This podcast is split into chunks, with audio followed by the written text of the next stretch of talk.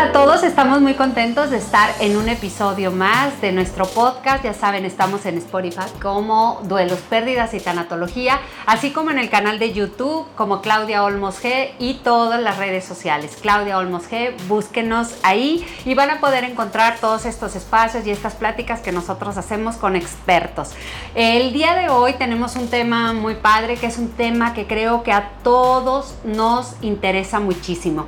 Y para eh, este tema que tiene que ver con la nutrición, se llama la alimentación en el duelo. Tenemos una súper invitada, una persona muy linda y le quiero dar la bienvenida. Te doy la bienvenida, Carolina Vázquez. Muchas gracias, Claudia, y un saludo a toda tu audiencia. Gracias por recibirme aquí en este espacio muy emocionada de estar aquí en esta tarde de aprendizaje. Ay, pues muchas gracias, Caro. Muy, muy agradecida contigo de que, de que tuviste la disposición de acompañarnos aquí y de participar en este tema que para las personas que nos, este, que nos siguen eh, resulta muy valioso. Eh, bueno, voy a presentarles primero a Caro. Caro es licenciado en nutrición por la Universidad Autónoma de San Luis Potosí y este Caro trabaja en consulta privada y con un enfoque en alimentación consciente, con el objetivo de ayudar a las personas a mejorar su relación con la comida y adoptar hábitos saludables en todas, em, en todas las tallas. También ella es autora y fundadora del blog Nutri Beginners. Beginners, en donde ha escrito varios artículos sobre la alimentación. Entonces, este, eh, pues bueno, como pueden ver la trascendencia que tiene, la, trayectoria que tiene Caro eh, y la experiencia que tiene, por eso la invitamos para que hablara con nosotros en relación a la alimentación que muchas que afecta a muchos de nosotros en nuestra vida porque hablábamos que eh, comer suficiente o comer mucho no quiere decir estar bien nutrido o estar comiendo saludable o estar delgado o estar, o estar gordito tampoco es sinónimo de enfermedad o de salud. Entonces, primero que nada, pues muchas gracias, Caro, muchas gracias. Y quiero decirles que, bueno, una de las cosas con las que nos enfrentamos mucho, Caro, en, nuestro, en nuestra terapia de tanatología o el acompañamiento que damos a las personas que están transitando un duelo, es perdón, comúnmente em, esa frustración que las personas llegan a sentir cuando se dan cuenta que están aumentando de peso y que no sienten que están comiendo más o que están dejando de comer y están bajando eh, eh, de peso en extremo. Y bueno, el proceso del duelo, como todos sabemos, pues es un evento muy estresante para quien lo está viviendo y para obviamente para todas las familias, pero hablando de una persona en lo individual, pues es un, evento muy estresante que le provoca em, que, pues de alguna vez tenga descompensaciones en, en, su cuerpo, ¿verdad? Y que, y que algunas veces, como lo señalan pues los expertos, los niveles de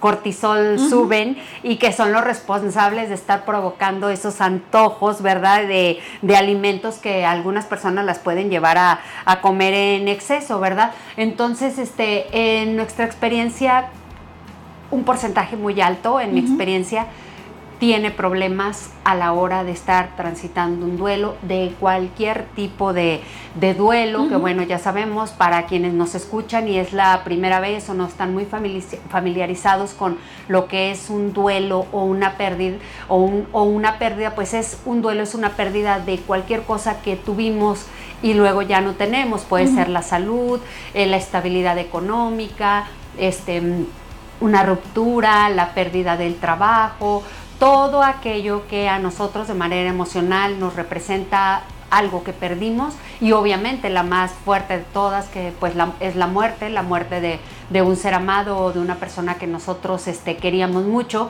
y que viene a trastornarnos toda nuestra, nuestra vida y, que nos trae con mucha frecuencia estos problemas con la alimentación. Entonces, este, eh, Caro, yo quiero preguntarte primero para irnos por partes y para quienes nos escuchan, este, ¿cuál es el papel que juega un nutriólogo en la sociedad? Bueno, muchas gracias este, otra vez por la invitación, por el espacio. Y comenzando por qué hace un nutriólogo, este, Me acuerdo mucho cuando yo decidí estudiar nutrición, todo el mundo decía, ay, es dejar de comer tortillas ah. o nada más comer más ensalada y ya no eran los tacos. Y no, la verdad es que es un poco más complejo que eso. Claro.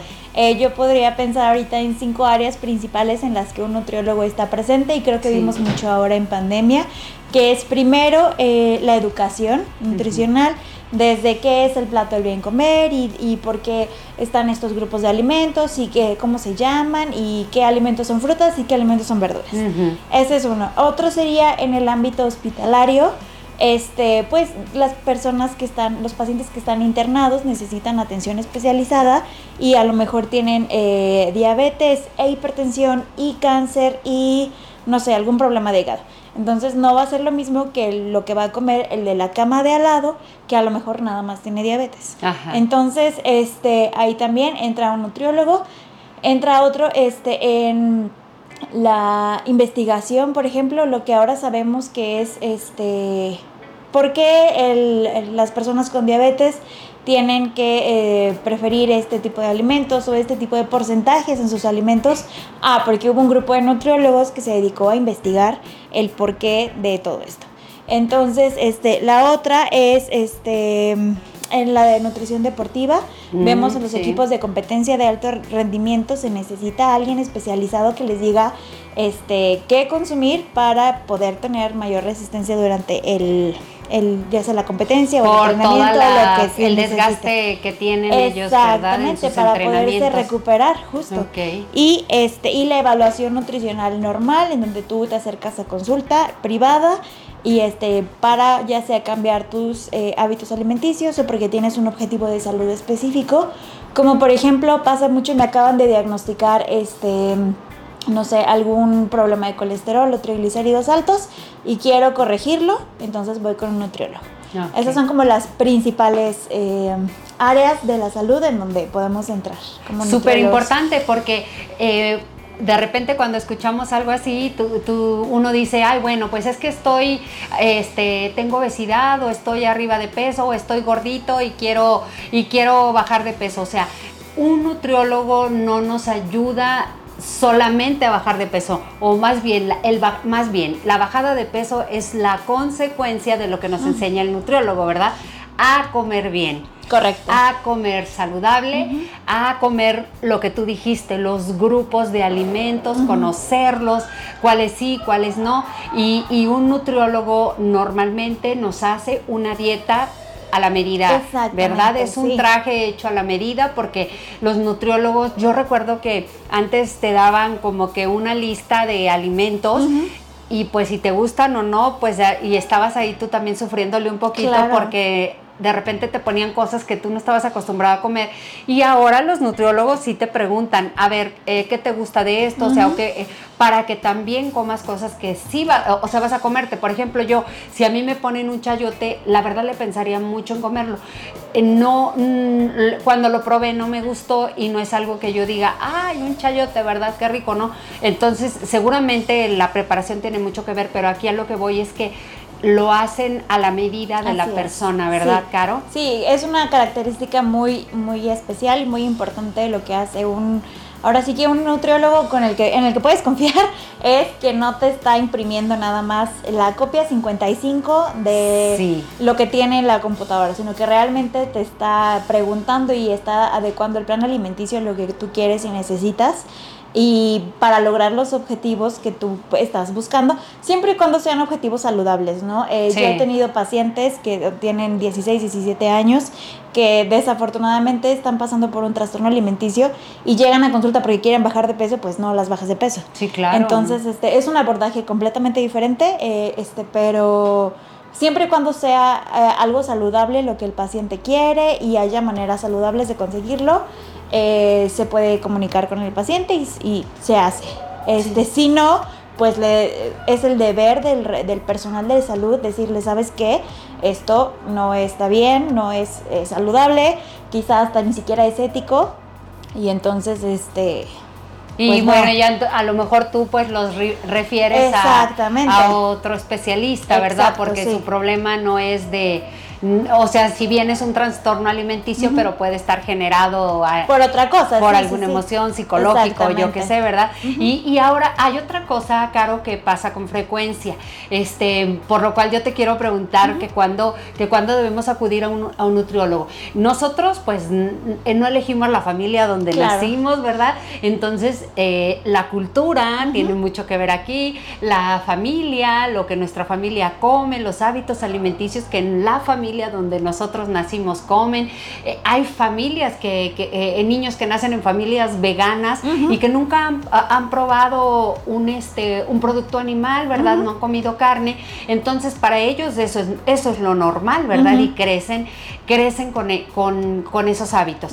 Como al contrario, los que crecemos a lo mejor con hábitos muy a la mexicana, que la comida mexicana es deliciosa, ¿verdad? En donde pues todo con tortilla, ¿verdad? Este, mucha grasita, muchas, este, mucho pan, muchas cosas así, que no, que no estoy generalizando, pero bueno, es mi caso, en mi casa eh, comíamos, comíamos así, y es la forma en que nosotros crecimos comiendo, mis hermanos y yo y con el tiempo te das cuenta que no es lo más adecuado porque pues empezamos a tener problemitas de salud, empezamos a tener sobrepeso, empezamos a tener obesidad y hasta que uno entonces empieza a madurar y decir, ay, no creo que no es por aquí.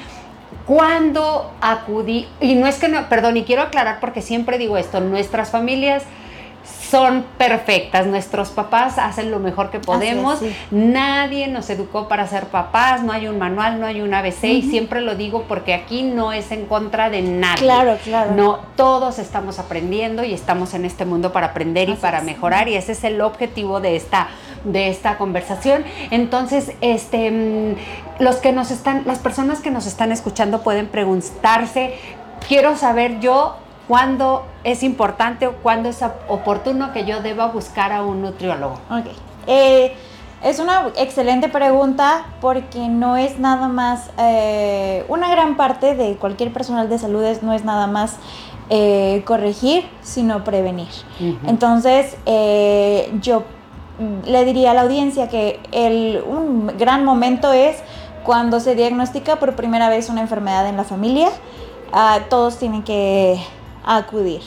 Este, que si a la abuelita eh, ya le dijeron que tiene diabetes, entonces, pues obviamente va a haber un impacto de, en la alimentación de cómo comía la abuela y a lo mejor educó a la mamá que se cocinara así, etc. Entonces, este, ahí estaría muy bien, pero también en cualquier etapa de la vida en donde uno quiera hacer conciencia sobre lo que está comiendo y cómo está comiendo. Por ejemplo, y mi grupo de población favorito son las mujeres embarazadas y lactando. Ah, qué bonito. Porque sienten mucha responsabilidad y mucho compromiso por aprender y por cambiar las cosas, ¿no? O sea, si ya saben que a lo mejor a la prima le dio eh, diabetes gestacional o tuvo problemas de preeclampsia o cosas así, ella se pone las pilas y no, y yo quiero que mi bebé esté sano y todo. Y es una gran motivación el, el embarazo para hacer cambios en la familia. Entonces, ese es mi momento favorito, pero en general en cualquier momento de la vida, si empezaste a hacer ejercicio, si cambiaste a lo mejor de ciudad y todo, o sea, cualquier cosa también que pudiera ser un factor estresante, este, siempre tiene repercusiones en la alimentación y también es un buen momento para acudir eh, tanto a terapia como a, con atención nutricional. Claro, este, en este caso, dijiste algo súper importante ahorita y me, que me encantó porque eh, efectivamente la mamá puede, la mamá que está embarazada puede tener hábitos no muy buenos y al tener el propósito de cambiarlos porque ahora está embarazada, eh, su hijo van a ser con hábitos saludables, ¿verdad? Ya no va a ser algo nuevo, este, los alimentos que el niño vaya tomando en un determinado momento, ¿verdad? Entonces, la verdad, este, se me hace esto súper bonito y súper valioso porque creo que es un, momento muy importante. Y, bueno, eh, hablando concretamente aquí de, las personas que, están en duelo, que están sufriendo una pérdida, este, ¿cómo les, cómo les Mm, les afecta a ellos y en qué momento, este, qué, pueden estar sintiendo o cuáles son esos trastornos alimenticios que pueden vivir durante el duelo que, no, que, les, que les sea como una lucecita roja para decir, voy a ir al nutriólogo. Sí, aquí yo me iría un paso atrás. Ok. Y diría, eh, cuál es el mecanismo con el que la persona está confrontando la ansiedad o la depresión. Porque sabemos que la, eh, durante el duelo y, las pérdidas, eh, generalmente viene un periodo depresivo en, en, la persona que está viviendo la pérdida. Pero si no tenemos un manejo correcto de emociones, y una vez más, como lo mencionaste, cada quien hace lo que puede con las herramientas que tiene. Por eso es importante acudir a terapia, que te renueven tu caja de herramientas. Sí. Este, pero si no tenemos las herramientas correctas para lidiar con una, eh, con una pérdida, o por ejemplo, ahora que estuvimos en pandemia encerrados, todos tuvimos la pérdida de la libertad, de nuestras amistades, de, y luego pues perdimos gente, entonces eh, fue un momento muy estresante para todos y no todos teníamos las, herramientas, correctas para lidiar con esto. Entonces, y lo que eh, se platica mucho en alimentación consciente es eh, primero tú sanar tu relación con la comida, tu relación con los alimentos, para que después eso haga un efecto dominó y puedas tú tener, a lo mejor voy a comer este sushi que es mi comida de confort y no voy a sentir culpa o no voy a tener este trastorno por atracón, que es un tipo de un tipo muy común de conducta eh, de trastorno alimenticio y no se habla lo suficiente porque todos pensamos que es nada más anorexia y bulimia.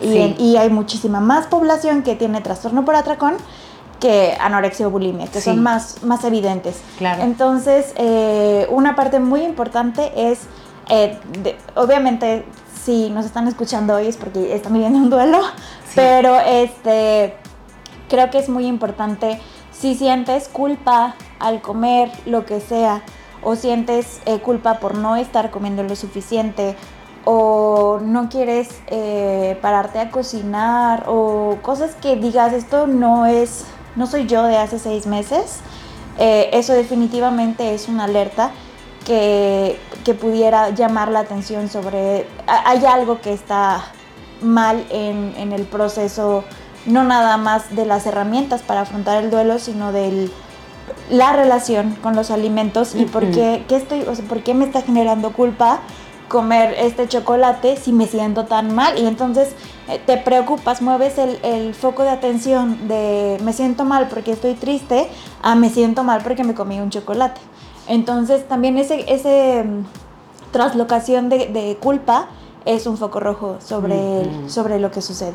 Sí, y, bueno, eh, la verdad es que probablemente una persona que está transitando un duelo sí requiere un tanatólogo, pero si tiene estas, estos cambios eh, este, tan, tan notables, tan evidentes en, en su alimentación, porque tú dijiste ahorita algo muy importante, o sea, sí, una de las etapas puede ser la depresión, la tristeza, el que te sientes tan desanimado eh, durante el duelo que no puedes, este, por más que quieras, no te dan ganas de levantarte, hacer algo de comer o no te dan ganas de comer. Pero el acudir con un tanatólogo, con un psicólogo, recibir terapia y a su vez reforzarlo con un nutriólogo, porque seguramente hay opciones, ¿verdad? O sea, no te tienes que a lo mejor levantar a preparar todo el menú, ¿verdad? Sino, pero sí tratar de adecuarte a, a un menú que sea fácil para ti de llevar, que sea fácil, que sea nutritivo, que sea saludable y de esta manera pues no no este mm, adicional al duelo, nos quedemos con una enfermedad o nos quedemos con un padecimiento después del, después del duelo, ¿verdad? Así es súper importante, que siento que es algo que arrastramos mucho, muchos ahorita después de pandemia, que en esta depresión y en esta ansiedad colectiva, y también pues los factores de que cerraron muchos gimnasios, no podías eh, ir por ejemplo al parque, cosas así, pues todo, todo fue creando esta bola de nieve en donde todos como sociedad eh, entramos en una crisis masiva de salud, además de lo que se estaba viviendo por COVID. Entonces, este, sí, y también quisiera hacer un pequeño paréntesis para los profesionales de la salud que reciban personas que estén pasando por un duelo. También hay que ser súper empáticos, que a lo mejor la persona, o sea, se gastó todos sus boletos de energía en ir a consulta contigo ese día. No le puedes pedir que se prepare un salmón y una lasaña y que haga cosas tan complicadas. O sea, el que esté parado frente a ti en consulta eh, ya es un, gran paso para él y le tomó muchísima energía hacerlo. Entonces también profesionales de la salud hay que ser súper empáticos con la persona que tenemos enfrente, porque no es nada más eh, alguien, eh, no es tu cita de las tres, es una persona que está pasando por un momento difícil.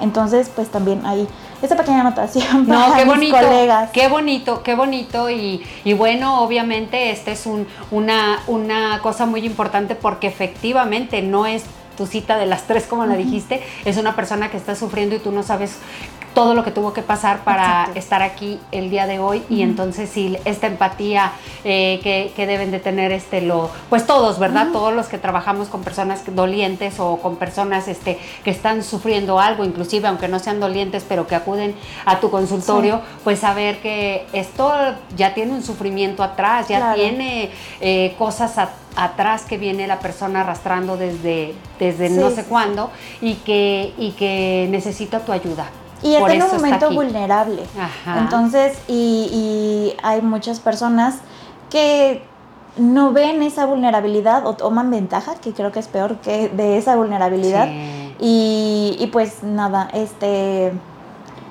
eh, acérquense a un nutriólogo que sientan que tiene empatía, que por lo menos sea amable con ustedes y, Sí. y, eh, volvemos al plan personalizado. O sea, no puedo nada más imprimirle a alguien la, el menú que tenía ahí porque no es No, lo que pues necesita depende en ese momento. si es hombre, si es mujer, si es su peso, su estatura, su edad, ¿verdad? es. Este, todo lo que ustedes eh, eh, este, en consulta eh, eh, toman de datos de la persona. Entonces Así eso es súper importante también para que las personas que nos escuchen sepan que tu menú con un buen nutriólogo tiene que ser personalizado. Personalizado, sí. Personalizado. Y una cosa bien importante, ¿verdad? Que, que me gustó mucho esto que dijiste, porque las personas, eh, ya sea que van, que, que están sufriendo cualquier tipo de problema alimenticio, que sienten que no están comiendo bien, a lo mejor no tienen problema, que han sufrido bullying, quien ha tenido sobrepeso, quien ha sufrido, hablamos este, en otro capítulo la semana pasada, pero por radio, de la gordofobia que, que hay, ¿verdad? O, o- o las personas que ya se sienten incómodas con su cuerpo. Entonces, eh, toda esa angustia que estas personas vienen arrastrando, ¿verdad? Este, eh, y llegan a tu consultorio en una situación totalmente vulnerable, ¿verdad? Y, Sí. que, y que por eso me pareció tan importante lo que tú dijiste y llegan contigo, nutriólogo, a en busca de refugio, en busca de una salida, en busca de unas palabras de aliento, en busca de, de o, o sea, de algo que obviamente les está haciendo sufrir, ¿verdad? Sí. Entonces, mm, por eso me pareció tan valioso eso que tú dijiste y hacer este énfasis. Ahora, este, Caro, yo quiero preguntarte para las personas que nos están escuchando, eh, ¿cuáles son los grupos de alimentos que las personas normalmente debemos de consumir? Probablemente yo no estoy pasando una depresión, un mal rato, una, una, mm, un duelo, este, ah, tampoco tengo eh, obesidad o sobrepeso, ni tampoco estoy bien flaquito, me siento débil, no. O sea, considero que estoy normal, entre comillas lo digo, Ajá. ¿verdad? Porque normal puede tener... Eh, hay muchas aristas en el normal. Exacto. Este sí, no hay normal, o sea, pero yo puedo sentir que sentirme bien, pero ¿cuáles son las cosas que me pueden marcar que yo eh, sí, sí puedo estar necesitando la ayuda de un, de un nutriólogo? Hay, no sé si te acuerdas que antes había, incluso lo imprimían en el pan bimbo y en las, este, en las cajas de cereales, una pirámide alimenticia. Ah, sí, Hace claro. muchos años dejó de ser pirámide Sí. alimenticia. Todavía por ahí algunos alimentos lo tienen. ¿no? Ahora es el plato del, del bien comer, se llama. Y hace eh, algunas semanas salió, de hecho, la versión 2023. Ok. en donde ya viene actualizado post pandemia, que es lo que este hay que consumir en el plato mexicano, porque Ajá. hay que hacer un, un énfasis eh, muy específico. Esto es para México, Chile tiene su manera de comer con sus alimentos, Argentina los suyos, España los, su- los suyos y seguramente China también los suyos. Entonces, el- en el plato del bien comer de, de México tenemos, eh, si lo pueden buscar este, ahí en Google, les va a aparecer la imagen muy bonita. Es un plato donde el 50% del plato son frutas y verduras. Ok. Ahora, esto no significa que en cada tiempo de comida hay que comer frutas y verduras, sino frutas o verduras en cada tiempo de comida. Ok. Y luego el 15% me parece son eh, leguminosas, que podrían ser desde habas, garbanzos, frijoles, etcétera. Luego vienen los cereales, eh, que si no mal recuerdo es el 8%, y luego eh, grasas y proteínas, no sé si me sale ahí la cuenta, algo me está faltando. Eh, cereales, me faltaban, granos y cereales, de preferencia integrales por la cantidad de fibra que, que tienen, y, este, y luego sí, aceites y grasas, que es de preferencia pues no consumir alimentos fritos, ni este, empanizados y todo esto, no porque sean malos, sino porque como mexicanos y como latinos tenemos una prevalencia, a una predisposición a enfermedades cardiovasculares. Entonces, eh, pues evitar eh, los alimentos con este tipo de grasas es un, nos pudiera ayudar a protegernos de esto. Y este y pues bueno, eh, regresando un poco a, la prevalencia de enfermedades cardiovasculares, los resultados de la ENSANUD que se hicieron en 2021. La ENSANUD es la encuesta de salud y nutrición que se hace en México. Es como el censo del INEGI, pero ah, de nutrición. De nutrición. Sí. Y eh, durante la pandemia, en el año 2021, se hizo una versión pues más corta porque pandemia. Entonces, sí, este, claro. pero... Eh, una de las principales causas de muerte tanto para hombres y mujeres en México son enfermedades cardiovasculares. Sí. Hace unos años era diabetes, ahora ya subió eh, lo cardiovascular. Entonces, este, un pequeño comercial. Es importante que todos movamos el cuerpo eh, durante 30 minutos al día, mínimo cinco veces a la semana. Si eso significa para ti ir a caminar, ir a correr, pasear al perro, este, darle dos vueltas a la cuadra, está bien, siempre y cuando se cumplan 30 minutos, eh, cinco veces al día. Digo, cinco veces a la semana, perdón. Sí, sí. Muy bien, muy bien. Y fíjate que esto se me hace eh, eh, un tip muy bueno, una, una recomendación muy buena, porque nos da la, la, como que ya el caminito, ¿verdad? Ah, bueno, entonces yo tengo que moverme 5 días, 30 minutos por lo menos para estar bien. Otra cosa que mencionaste, eh, que fue, bueno, aquí fue el ejercicio, eh, la otra fue, bueno, obviamente la comida, lo que estamos comiendo, como esto que mencionaste del plato del buen comer y que yo les invito a que lo busquen para que puedan ver en detalle qué es, qué, qué, qué contiene, cuántas todo lo que, lo que nos acaba de explicar Caro, porque pues bueno, es una información muy valiosa cuando queremos ir por buen camino con lo que respecta. Y una tercera que de repente yo digo que cuando tenemos estas tres, la nutrición, el, este, la comida y un buen descanso, las personas podemos estar bien. Porque hay quienes piensan, y tú dime si es o no, que este que cuando este, no duermen bien suben de peso, que cuando no duermen bien no están, eh, hay un trastorno alimenticio también o se da con mayor facilidad. ¿Es correcto o eh, no? Sí y no. Eh, primero, recordarnos que cada cuerpo es diferente y, otra vez el normal se puede ver muy diferente en muchas personas, en muchas culturas. Pero definitivamente la privación de sueño este, afecta niveles hormonales y esas hormonas pueden eh, ocasionar una cascada de eventos metabólicos que también pudiera, ser, eh, pudiera desencadenar tanto en eh, problemas de metabolismo de carbohidratos, que puede ser este, pues sí, problemas de glucosa, a lo mejor colesterol y triglicéridos altos y, este, y hay personas que sí, eh, su cuerpo no reacciona bien a, no dormir y tienen eh, fluctuaciones de peso. Pero este, igual, cada cuerpo es diferente. Hay gente que la privación de sueño es em, estrés para el cuerpo. Y hay gente que su cuerpo reacciona al estrés eh, bajando de peso y hay gente que reacciona subiendo de peso. Entonces, están los dos las dos caras de la moneda. Pero sí es muy importante tanto el descanso como la hidratación. que también se me estaba escapando. Sí. Este, sí es muy importante que todos durmamos bien, apagar eh, las luces o los electrónicos una hora antes de dormir. Es súper importante tener una rutina de sueño y esto significa, eh, pues no sé, si te vas a poner cremas o si vas a prender una vela o si vas a meditar o si vas a hacer una oración o lo que sea, ser muy constante con eso para que tu cuerpo y tu mente entren en un estado de relajación y puedas aprovechar las horas que estás durmiendo. Porque yo entiendo que en esta sociedad en donde estamos corriendo para todos lados, para muchas personas es un lujo y un privilegio dormir ocho horas seguidas por la noche. Sí. Pero que si vas a dormir cinco, si vas a dormir seis horas, valgan la pena y realmente estés descansando, hay que tener una rutina de sueño también importante. Sí, tienes toda la razón, este, todos esos cambios de, de que un día nos dormimos una hora, un día nos dormimos a otra, un día estamos, este, eh, eh, nos quedamos viendo la tele, un día cenamos, un día no cenamos, eh, todas esas, esas, este, falta de, de rutina, eh, eh, que, debemos de tener diariamente, pues sí nos puede estar provocando por ahí algunas, algunas cosas que no nos funcionen del todo bien, ¿verdad?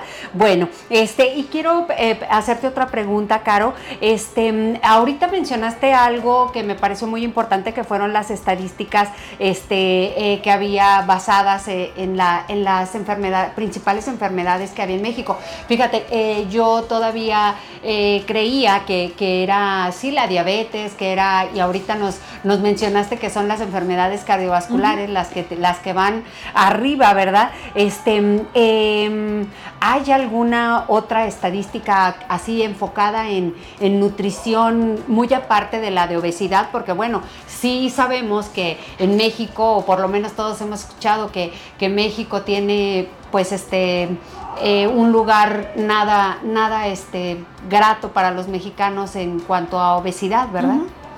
Sí, además de este de, la obesidad, eh, pues sabemos, bueno, lo que te mencionaba, ya enfermedades cardiovasculares pasó a, diabetes, está enfermedades cardiovasculares, luego diabetes, y en hombres está después hígado graso y luego cáncer. El hígado graso es cuando hay, eh, como su nombre lo indica, demasiada grasa alrededor del hígado y este, hay muchísimas razones por las que se llega a esto. Y eh, cáncer general es sobre todo cáncer de colon, por, próstata y páncreas. Son los principales cáncer, eh, cánceres perdón, para hombres. Y en mujeres se ah, abre un poquito la brecha. Después de enfermedades cardiovasculares está diabetes y luego trastornos alimenticios y después eh, deficiencias nutricionales. Entonces, eh, que va muy, muy, pegado de la mano, trastornos alimenticios con deficiencias este, nutricionales. Por eso ahorita hay un movimiento tan fuerte que está haciendo mucho ruido sobre la gordofobia y este, la cultura de las dietas, que es precisamente quitar esta presión social sobre los trastornos alimenticios y sobre la necesidad que está en la sociedad y que ha existido durante muchísimos, muchísimos años eh, por tener una presión de tener un cuerpo que se tenga que ver de X manera. Entonces, este, por ejemplo, en los 2000 que estaban estas eh, modelos en todos lados extraordinariamente delgadas, que ahora en retrospectiva sabemos que no era saludable y sabemos que muchas de ellas estaban viviendo un trastorno alimenticio escondidas, solas, y pues bueno, también esa es una razón por la que este movimiento está teniendo tanta fuerza porque es una de las principales causas de muerte en mujeres en México. Fíjate. Qué, interesante eh, saberlo. Y por ejemplo, ahorita decías de, en las décadas pasadas este, las mujeres muy esbeltas, pero también existe el caso, y lo comentábamos cuando hablamos de, esto de la violencia contra las personas este, que habitan un cuerpo gordo.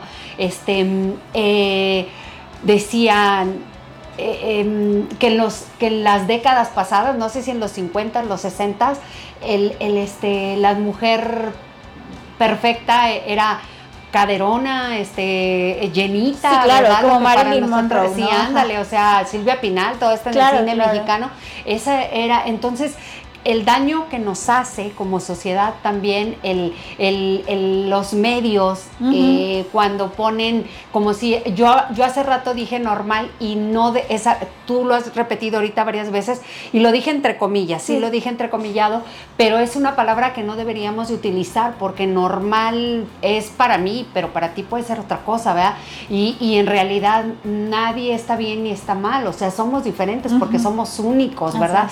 Y eso es lo que no entendemos y que también eh, yo trato de hacer mucho énfasis en esto cuando hablamos de nutrición y cuando estamos hablando de alimentación, en que lo que ven las niñas, las jovencitas, inclusive las mujeres adultas vemos en las redes sociales de modelos, en la televisión y todo eso, es falso, o sea, son, son fotografías editadas, son fotografías preparadas, o sea, muy difícilmente una persona, o sea, a lo mejor sí puede haber quien tenga esos cuerpos perfectos, perfectos, otra vez lo pongo entre comillas, para lo que se vende ahora, pero no tenemos que dejarnos llevar, informar a nuestros niños, informar a nuestras niñas porque también luego los niños andan haciendo bullying en la escuela a los otros niños porque lo, lo, vieron. ¿eh? Lo vieron y que esto pues está mal, ¿verdad? Entonces yo creo que tiene que ver muchísimo con la educación, muchísimo con la conciencia, hacer reflexión referente a esto, ¿estás de acuerdo? Y ahora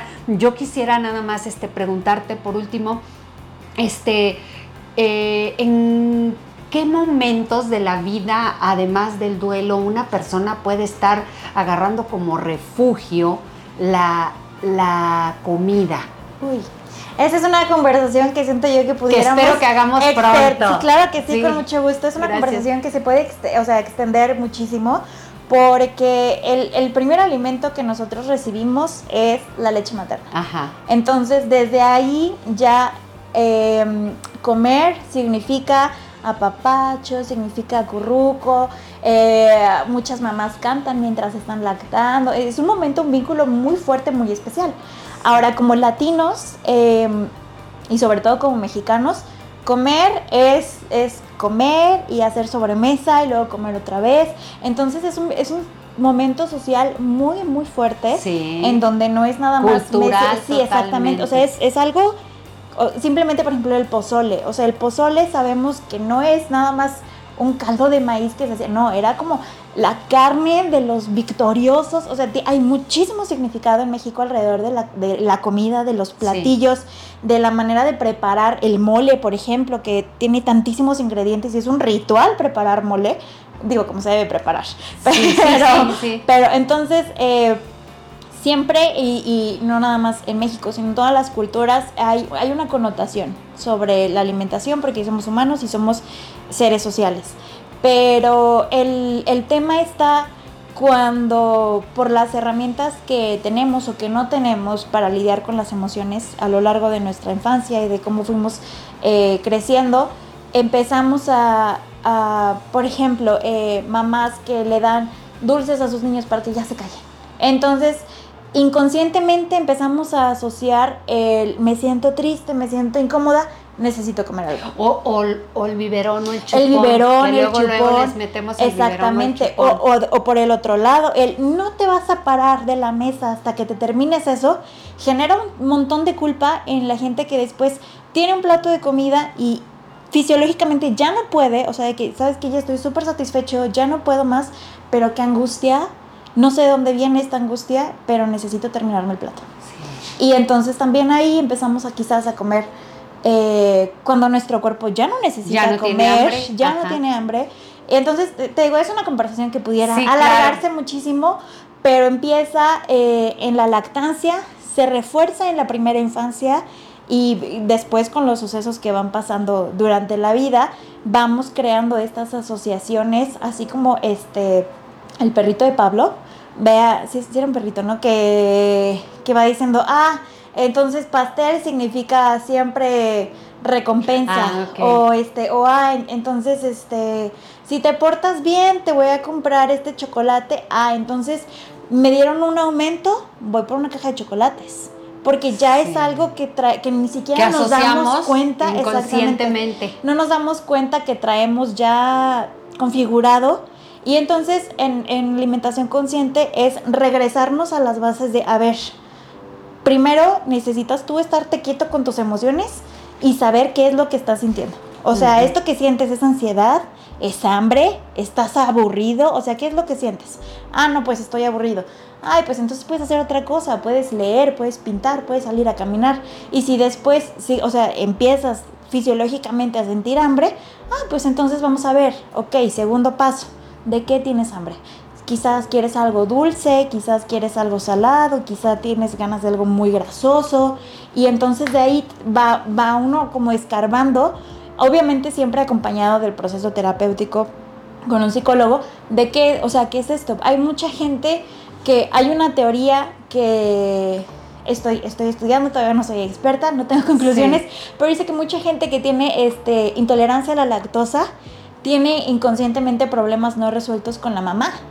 Entonces, este, pues esta teoría habla sobre cómo es una aberración tan grande que se tiene por, por la mamá, por la figura materna, que ni siquiera puedo tolerar la leche, que fue el primer alimento que me dio la mamá. Entonces es muchísimo, es muy complejo, muy interesante. Sí, muy y está muy padre que como, o sea, como adultos sobre todo, podamos sanar nuestra relación con la comida para que las futuras generaciones, como tú lo mencionabas, no nada más si decidimos o no ser papás, sino a lo mejor las infancias que están alrededor puedan crecer sin culpa alrededor de la comida y, y reconocer sus señales de saciedad, que también es súper importante.